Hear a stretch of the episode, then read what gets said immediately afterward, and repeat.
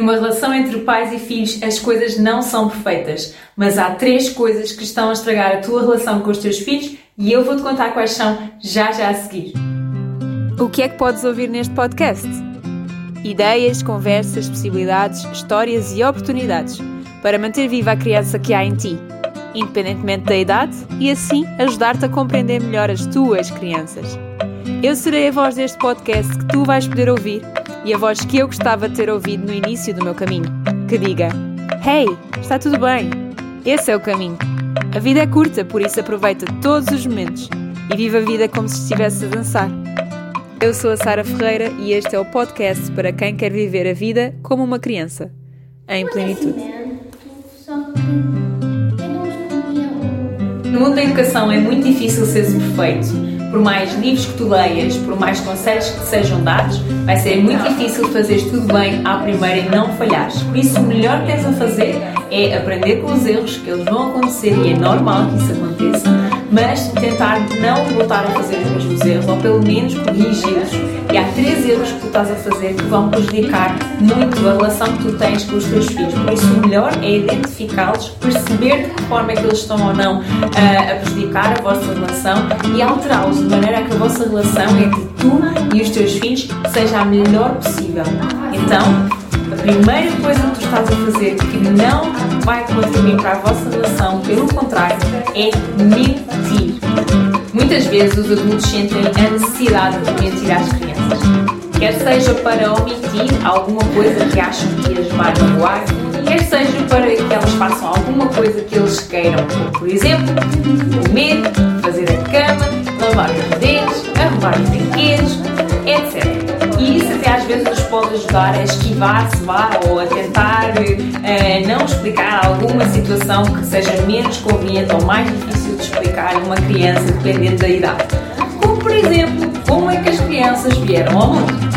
E não vou dizer que ao mentir ou mentir em determinadas circunstâncias não seja aquilo que é mais benéfico para a criança. Mas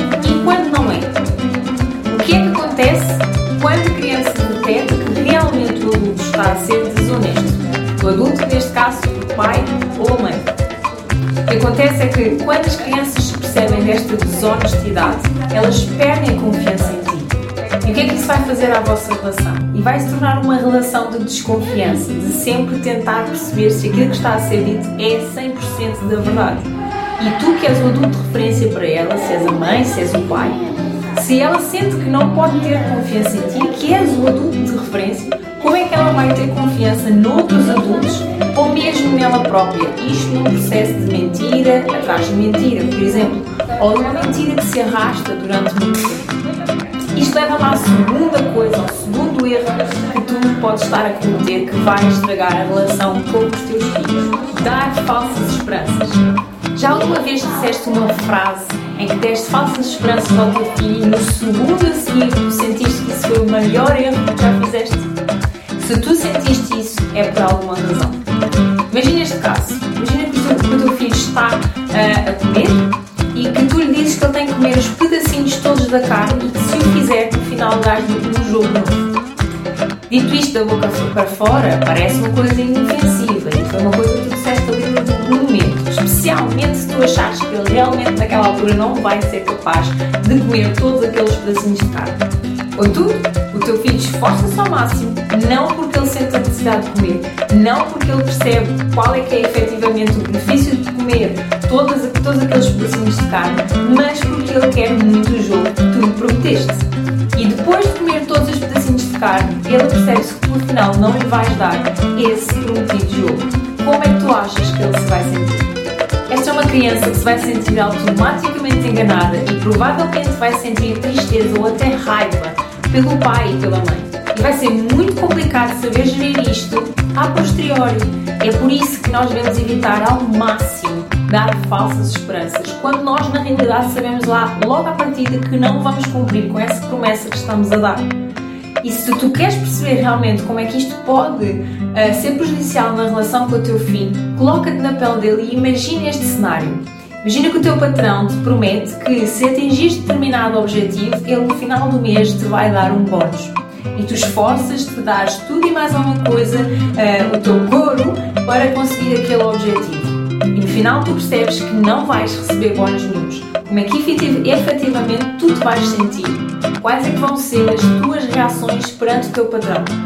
Numa larga escala, mas colocando esta situação da mesma forma para os teus filhos, essas são as reações, esses são os sentimentos que ele vai sentir quando sente que tu lhe deste falsas esperanças. Por isso, evita ao máximo fazê-lo. Tudo isto leva-nos à terceira coisa que está efetivamente a estragar a relação com os teus filhos, que é a chantagem emocional. Quando insistes várias vezes com o teu filho para ele fazer ou deixar de fazer alguma coisa que tu queres e isso não resulta, começam a surgir frases como, por exemplo, TPCs ou então não vais brincar. Uh, se não comes a sopa toda, tu não comes sobremesa se não arrumares o quarto, tu não vais uh, para a casa do teu amigo.